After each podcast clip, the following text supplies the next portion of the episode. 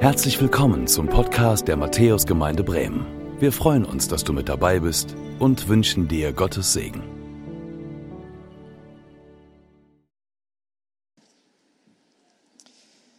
Ja, noch einmal, nein, herzlich willkommen. Nein, hallo. Sehr schön heute hier zu sein bei euch in der Matthäusgemeinde und wie gesagt auch persönlich etwas ganz Besonderes. Ich durfte ja nun schon im 10 Uhr Gottesdienst predigen. Das ist jetzt etwas ungewohnt, zweimal hintereinander. Ich habe gedacht, ob ihr nicht einfach die erste Predigt einspielen könntet. Die Leute, die über Internet zuschauen, die merken gar nichts. Ich hatte allerdings eine Krawatte an, muss ich dazu sagen. Und ähm, nein, ich teile gerne noch einmal, was ich auf dem Herzen habe mit euch. Aber ich möchte zu Beginn noch einmal beten, bitte. Lieber Vater im Himmel, ich danke dir für diesen besonderen Tag, Herr. Ich danke dir für deinen Tag für diese Gemeinschaft. Und ich danke dir, dass wir uns auf dich ausrichten dürfen, dass wir unser Herz ausrichten dürfen, egal was wir mitgebracht haben an Gepäck, an Fragen, an Problemen, an Sorgen. Bitte dich, dass du uns anrührst und dass du zu uns redest durch dein Wort. Und dafür bitte ich dich, Herr, schaffe Raum. Ich schaffe Raum für dich. Tu, was auch immer du willst, Herr. Und öffne du meinen Mund, dass er deine Größe und Ehre verkündet. Amen. Freude, Joy, seht ihr vorne an der Wand. Das ist das große Thema für diese Allianz Gebetswoche. Für jeden Tag gibt es einen Textvorschlag und auch einen Predigtvorschlag. Ich muss ehrlich sagen, dass ich mich damit ein bisschen schwer getan habe. Also irgendwie habe ich keinen richtigen Zugang dazu gefunden, zu der Kombination aus Text und aus, ähm, aus Thema. Aber trotzdem möchte ich mich davon herausfordern lassen, habe mir Gedanken gemacht über den Text und eigentlich möchte ich euch Gottes Wort weitergeben, so wie es uns in der Bibel übermittelt ist. Und Gottes Wort ist wirklich voll von Freude. Es ist auch voll von vielen anderen Dingen, auch von richtig ernsten Themen. Manchmal echt hartes Brot. Aber ich habe euch mal eine Grafik mitgebracht, wie viel Freude in der Bibel erwähnt wird. Ihr könnt das von vorne nicht sehen, aber ich lasse euch mal raten. Dieser große orange Balken in der Mitte, die meisten Erwähnungen von Freude. Welches Buch der Bibel könnte das sein? Psalmen, Psalmen. Nein, die Psalmen sind der zweitgrößte lila Balken daneben. Das Buch mit der meisten Erwähnung von Freude ist Jesaja.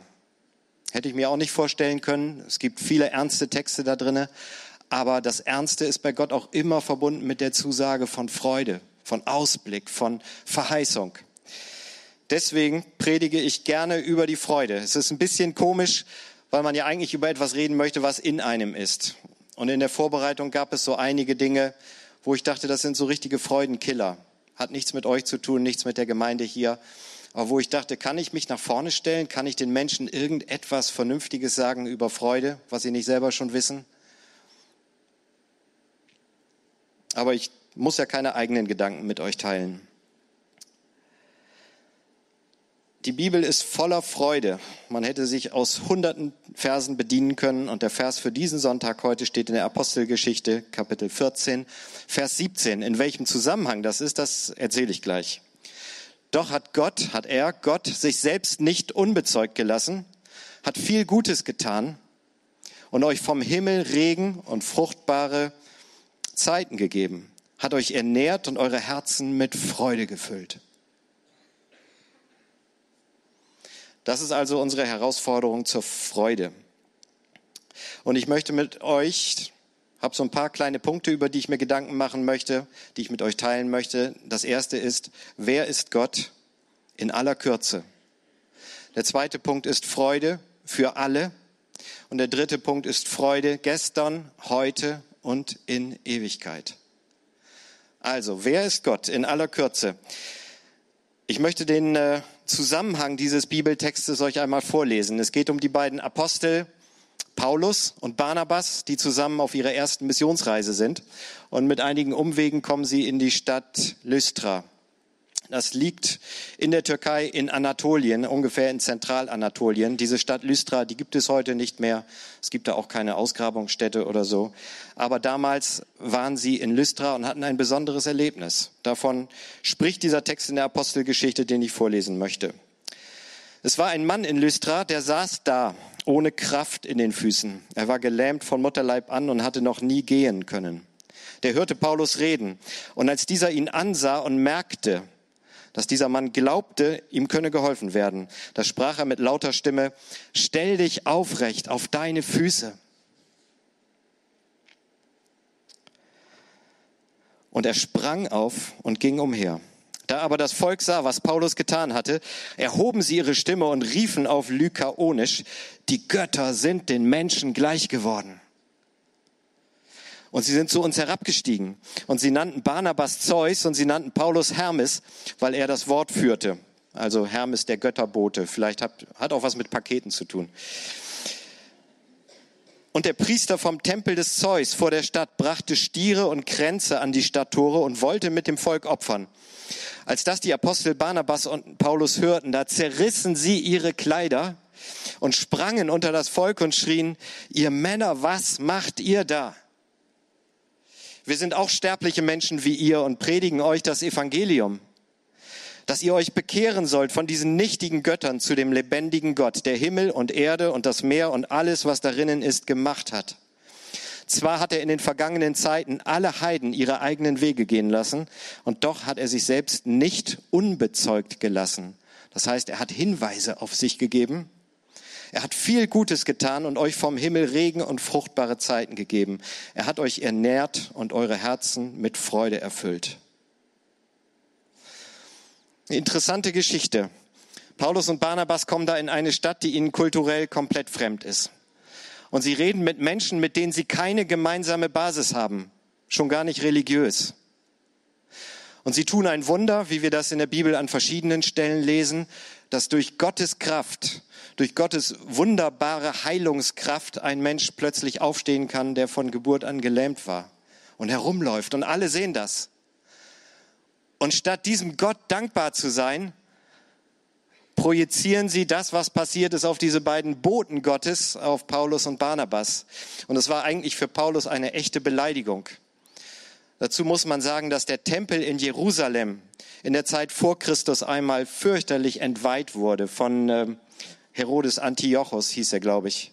Er hat diesen Tempel entweiht und hat ihm den Zeus geweiht, den Tempel in Jerusalem. Es war das Schlimmste, was man den Juden hätte antun können.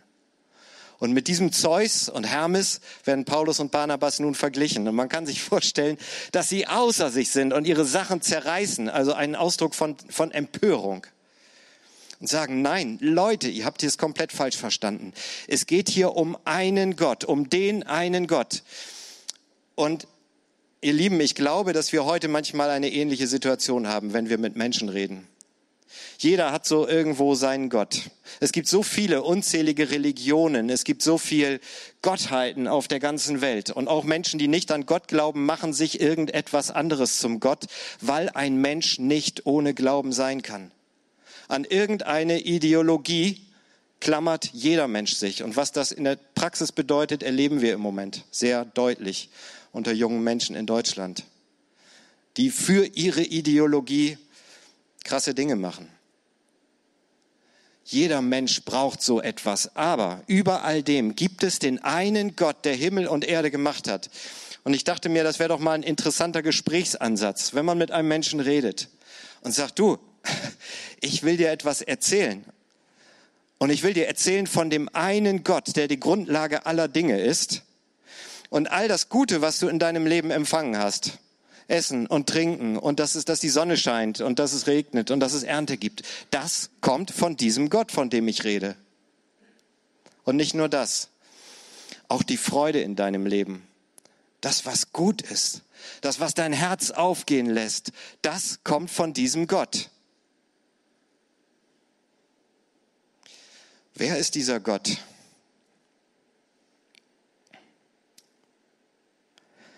Es heißt, äh, Paulus wird später in seinem Brief an die Christen in Rom, in dem Römerbrief, diese beeindruckenden Sätze schreiben. Er greift diesen selben Gedanken noch einmal auf und sagt, seit der Erschaffung der Welt haben die Menschen die Erde und den Himmel und alles gesehen, was Gott erschaffen hat. Und können daran ihn, nämlich den unsichtbaren Gott in seiner ewigen Macht und seinem göttlichen Wesen klar erkennen. Deshalb haben sie keine Entschuldigung dafür, von Gott nichts gewusst zu haben. Wie Paulus sagt den Menschen in Lystra, dieser Gott gibt sich zu erkennen, man muss ihn nur sehen wollen. Man muss mal die ganzen anderen Götter, alles, was unseren Blick verstellt, zur Seite räumen. Und dann können wir ihn erkennen. Und das Besondere an diesem Vers, der für heute ausgesucht ist, ist folgendes. Freude für alle. Freude für alle. Das ist erstaunlich. Er schenkte euch Regen und fruchtbare Zeiten, die guten Dinge, ja? Er hat euch ernährt und er hat eure Herzen mit Freude erfüllt. Wenn das stimmt, und ich glaube, dass das stimmt, was Paulus hier sagt, dann ist Gott der Ursprung aller Freude, die es in dieser Welt gibt. Von allem, was gut ist, von allem, worüber Menschen sich freuen können. Und es gibt einige Dinge, die wir mit Menschen teilen, über die wir uns freuen. Schöpfung, das haben wir gehört. Wobei es ein bisschen schwierig ist, jetzt an einem diesigen, heute Morgen war es noch diesig, ich sehe, jetzt scheint die Sonne, aber an einem diesigen äh, Januartag über Freude an der Schöpfung zu reden. Das könnte ich lieber in den Sommerferien machen, wenn man verreist ist oder so. Freude über die Schöpfung, Freude über unsere Versorgung, dass es uns gut geht, dass wir keinen Hunger haben müssen.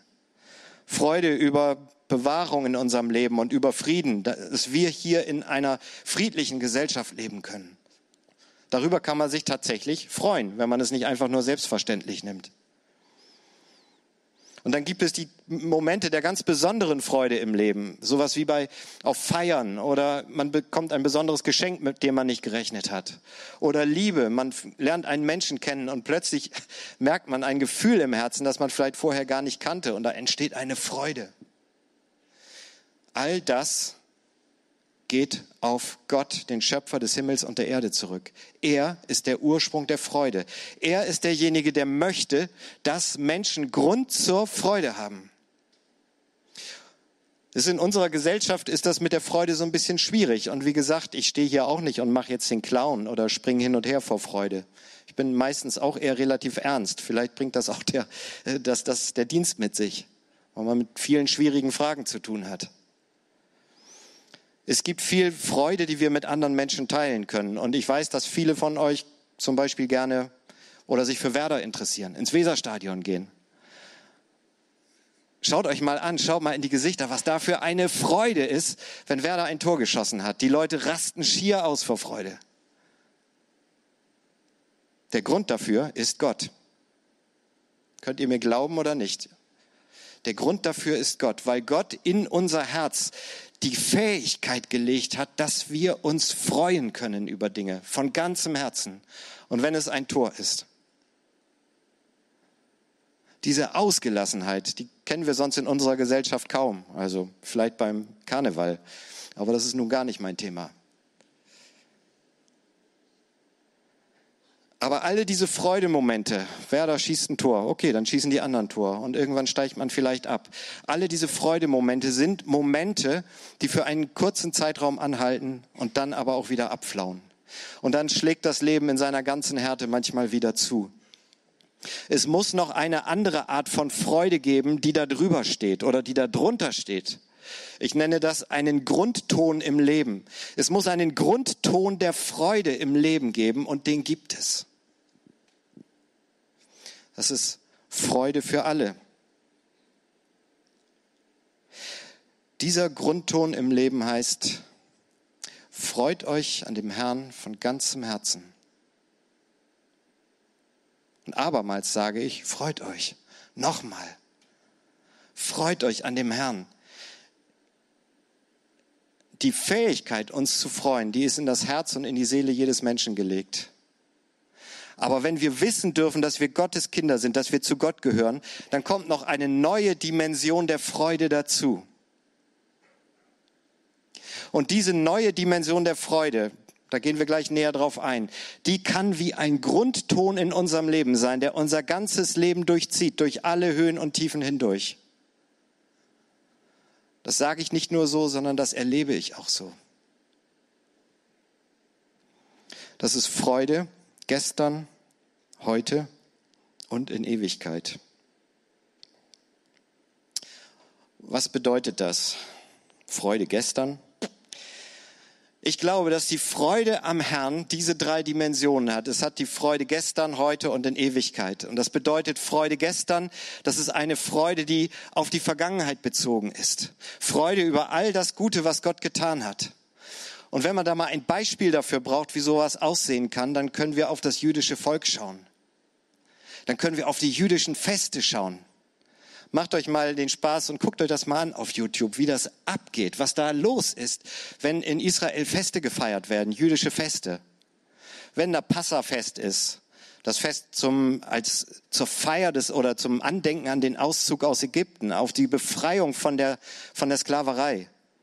Oder das Purimfest, wenn gefeiert wird, diese großartige Geschichte von Esther, wie das Volk Israel vor der Ausrottung bewahrt wurde. Das, das ist pure Freude. Und Gott sagt ihnen, ihr sollt diese Feste der Freude haben. Ihr dürft euch freuen an der Geschichte, die ich mit diesem Volk geschrieben habe. Jeder von uns hat seine eigene Geschichte. Und ich glaube, dass es in unserem Leben, wenn wir zurückdenken, immer auch Momente gibt, wo wir, wo wir sagen können, darüber freue ich mich. Dafür bin ich dankbar. Das ist Freude gestern. Wir hatten ähm, vor zwei Tagen bei uns in der Gemeinde eine Versammlung. Das waren Leute, das waren messianische Juden, die gerne einen, die einen Raum gesucht haben, an dem sie Sabbat feiern können, Schabbat. Die besuchen auch sonntags einen Gottesdienst, aber sie wollten gerne zusätzlich mal eine Schabbatfeier machen. Und so haben sie das am Freitagabend in unserer Gemeinde getan. Ich war nun dabei, um mich ein bisschen um die Technik zu kümmern. Und ähm, plötzlich fingen die an nach vorne und haben eingeladen, kommt nach vorne, wir tanzen zusammen. Und dann haben die wirklich da bei uns in der Kirche hier vorne getanzt. Zuerst in der Reihe, Ringelreihen und so weiter und so fort. Und die Stimmung wurde immer ausgelassener. Und irgendwann liefen diese lieben Leute in der Polonaise durch unsere Kirche und kamen dann an mir vorbei. Komm, Simon, komm mit. Und ich so, nee, lass mal. Das ist nicht meins. Aber das war Freude. Von Gott gebotene und von Gott geschenkte Freude. Das Volk Israel ist ein großes Beispiel dafür. Freude gestern, Freude heute. Woran können wir uns heute freuen? Was bedeutet es, dass ich sage, ich bin ein Kind Gottes und in meinem Leben als Kind Gottes durch alle Sorgen, durch alle Schwierigkeiten hindurch erlebe ich Freude? Wo erlebe ich Freude? Ein ganz zentraler Aspekt ist, glaube ich, den erleben wir heute. Das ist Gemeinschaft. Das ist Gemeinschaft. Ich habe vorhin, Stefan, habe ich dich gesehen und dann fiel mir eben ein Text ein, den wir früher in der Band zusammen gesungen haben. Ich habe es mir aufgeschrieben, damit ich es nicht vergesse. Es riecht nach Kaffee und Gemeinschaft und nach Leben und nach dir. War ich vorher noch so traurig? Das hier ist Lebenselixier. Man kommt hierher und erlebt plötzlich, hier sind andere Menschen und unsere Herzen so unterschiedlich wie wir auch sind, aber unsere Herzen schwingen irgendwie auf einer selben Frequenz.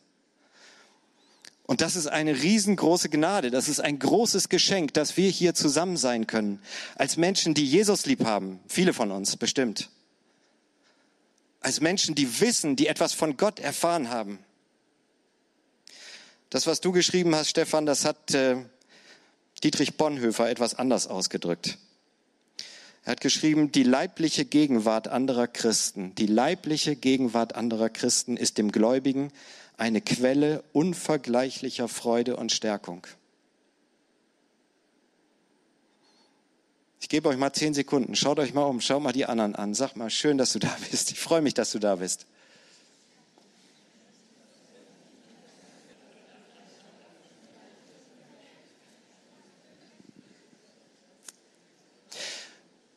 Dankeschön. Ich merke, bei einigen ist der Level an Freude schon so ein klein bisschen gestiegen. Schön. Einfach nur, weil man sich in die Augen schaut, sagt, schön, dass du da bist. Schön, dass ich Geschwister habe im Glauben, Geschwister im Herrn. Die leibliche Gegenwart anderer Christen ist dem Gläubigen eine Quelle unvergleichlicher Freude und Stärkung. Und dann gibt es noch einen Grund zur Freude heute. Und dieser Grund zur Freude ist Schön, dass du eine richtige Bibel dabei hast, Steffi. Das ist das hier, ist das Wort Gottes. Das Wort Gottes. es gibt diesen wunderschönen Psalm 119, da heißt es, ich freue mich, meinen Weg nach deinen Geboten zu gehen, wie über einen Reichtum, wie über jemand, der einen Schatz gefunden hat. So freue ich mich darüber. Ich freue mich über dein Wort wie einer, der große Beute macht. So redet David über dieses Wort Gottes. Unglaublich. Die Tatsache, dass der allmächtige Gott sich uns offenbart hat in Wörtern, die wir nachlesen können, die wir studieren können, von denen wir uns erfreuen lassen können. Unglaublich. Ganz, ganz, ganz kostbar und ganz wertvoll. Und ich glaube, dass jede gute Gemeindearbeit, jede Gemeinde, die sich lebendig entwickelt, das nur auf der Basis von Gottes Wort tun kann. Freude heute. Es gibt eine Situation im Volk Israel, als nach langer, langer Zeit diese Gebote Gottes, die Gesetze Gottes wieder entdeckt wurden, wieder ans Tageslicht hervorgeholt wurden. Und dann ist das ganze Volk versammelt und stundenlang wird, werden die Gesetze Gottes, die Gebote Gottes vorgelesen. Und die Leute sind zuerst tief betroffen und traurig darüber und merken, was alles falsch gelaufen ist bei ihnen. Und dann tun sie Buße und wollen umkehren. Und daraufhin heißt es, Esra, der hohe Priester, sprach zu ihnen, und jetzt geht hin und esst fette Speisen und trinkt süße Getränke und sendet davon auch denen, die nichts für sich bereitet haben. Denn dieser Tag ist heilig unserem Herrn. Und seid nicht bekümmert, denn die Freude am Herrn ist unsere Stärke, ist eure Stärke. Ein Tag der Freude über die Gebote, die Gott uns gegeben hat, darüber, dass wir nicht ziellos durch unser Leben laufen, sondern dass wir ein Fundament und dass wir eine Richtlinie für unser Leben haben, an der wir uns orientieren können. Vielen Menschen fehlt das so sehr, so eine Leitschnur. Wenn jeder komplett auf sich gestellt ist und auf seine eigenen Ideologien, die er sich in seinem Kopf macht, das geht nicht gut. Freude gestern über das, was Gott getan hat. Freude heute über die Dinge, die er heute tut, über die Gemeinschaft mit anderen, über sein Wort, das wir auch heute noch, immer noch, immer wieder lesen dürfen.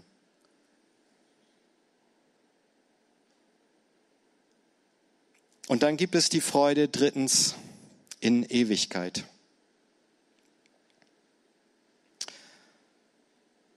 Ich denke, dass jede Art der Freude, die wir in diesem Leben erleben, jeden schönen Moment, all das, wo unser Herz wirklich aufgeht, jeder Moment der Freude im Leben ist nur ein kleiner Vorgeschmack auf die Freude der Ewigkeit, die Gott für uns bereitet hat.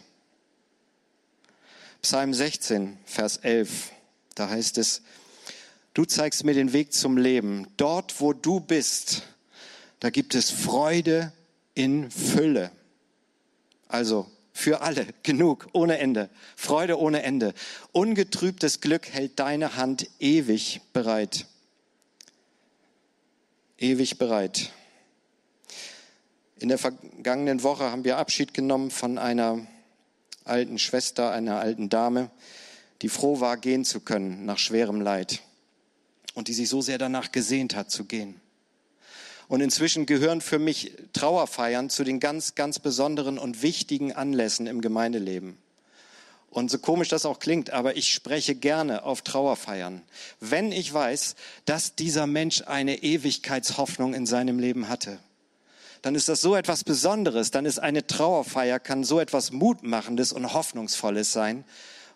Man, man merkt manchmal, wie die Stimmung sich dann auf einmal verändert. Wenn man sagt, wir wissen, das war jetzt Leben Teil A, diese Tür hat sich jetzt geschlossen, aber es tut sich eine Tür auf dorthin, wo ungetrübtes Glück für ewig Gott für uns bereithält. Für die, die sich hier in diesem Leben ihm anvertraut haben. Meine Frage an dich ist, weißt du, weißt du das? Wir haben erlebt in der Corona-Zeit, wie verunsichert die Menschen geworden sind, weil sie plötzlich gemerkt haben, dass ihnen die Kontrolle entgleitet dass plötzlich etwas passieren kann und Menschen liegen da auf dem Krankenbett und werden nicht wieder gesund und auf einmal geht es zu Ende. Dieses Gefühl, es könnte jeden jederzeit treffen und ich kann mich da gar nicht so gegen schützen, das hat Menschen geradezu irre werden lassen.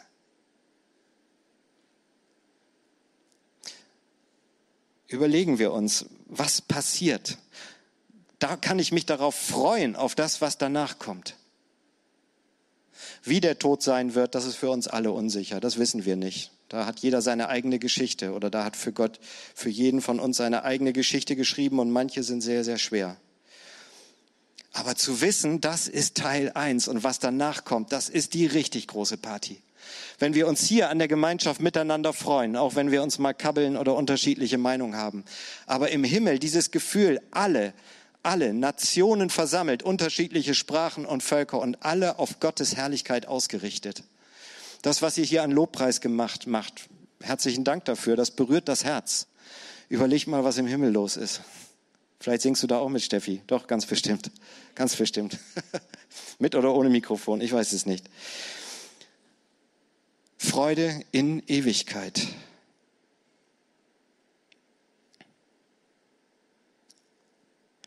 Der dreieinige Gott zeigt sich den Menschen, zeigt sich allen Menschen. Durch seine Schöpfung, durch das, was um uns herum ist, was sich kein Mensch wirklich bis ins Letzte erklären kann, wo immer noch alles so voller Wunder ist. Darüber können wir uns freuen. Und er zeigt sich auch durch die Freude im Leben, die wir als Menschen erleben. Und das kann auch mit, mit anderen sein, die von Gott nichts wissen. Das kann man auch gemeinsam teilen. Und man kann sich auch gemeinsam im Weserstadion in die Arme fallen. Spricht überhaupt nichts dagegen. Schöne Momente im Leben. Aber dann gibt es noch diese zweite Ebene, nämlich die Freude im Herrn. Und die bleibt gestern, heute und in Ewigkeit. So wie Gott selbst.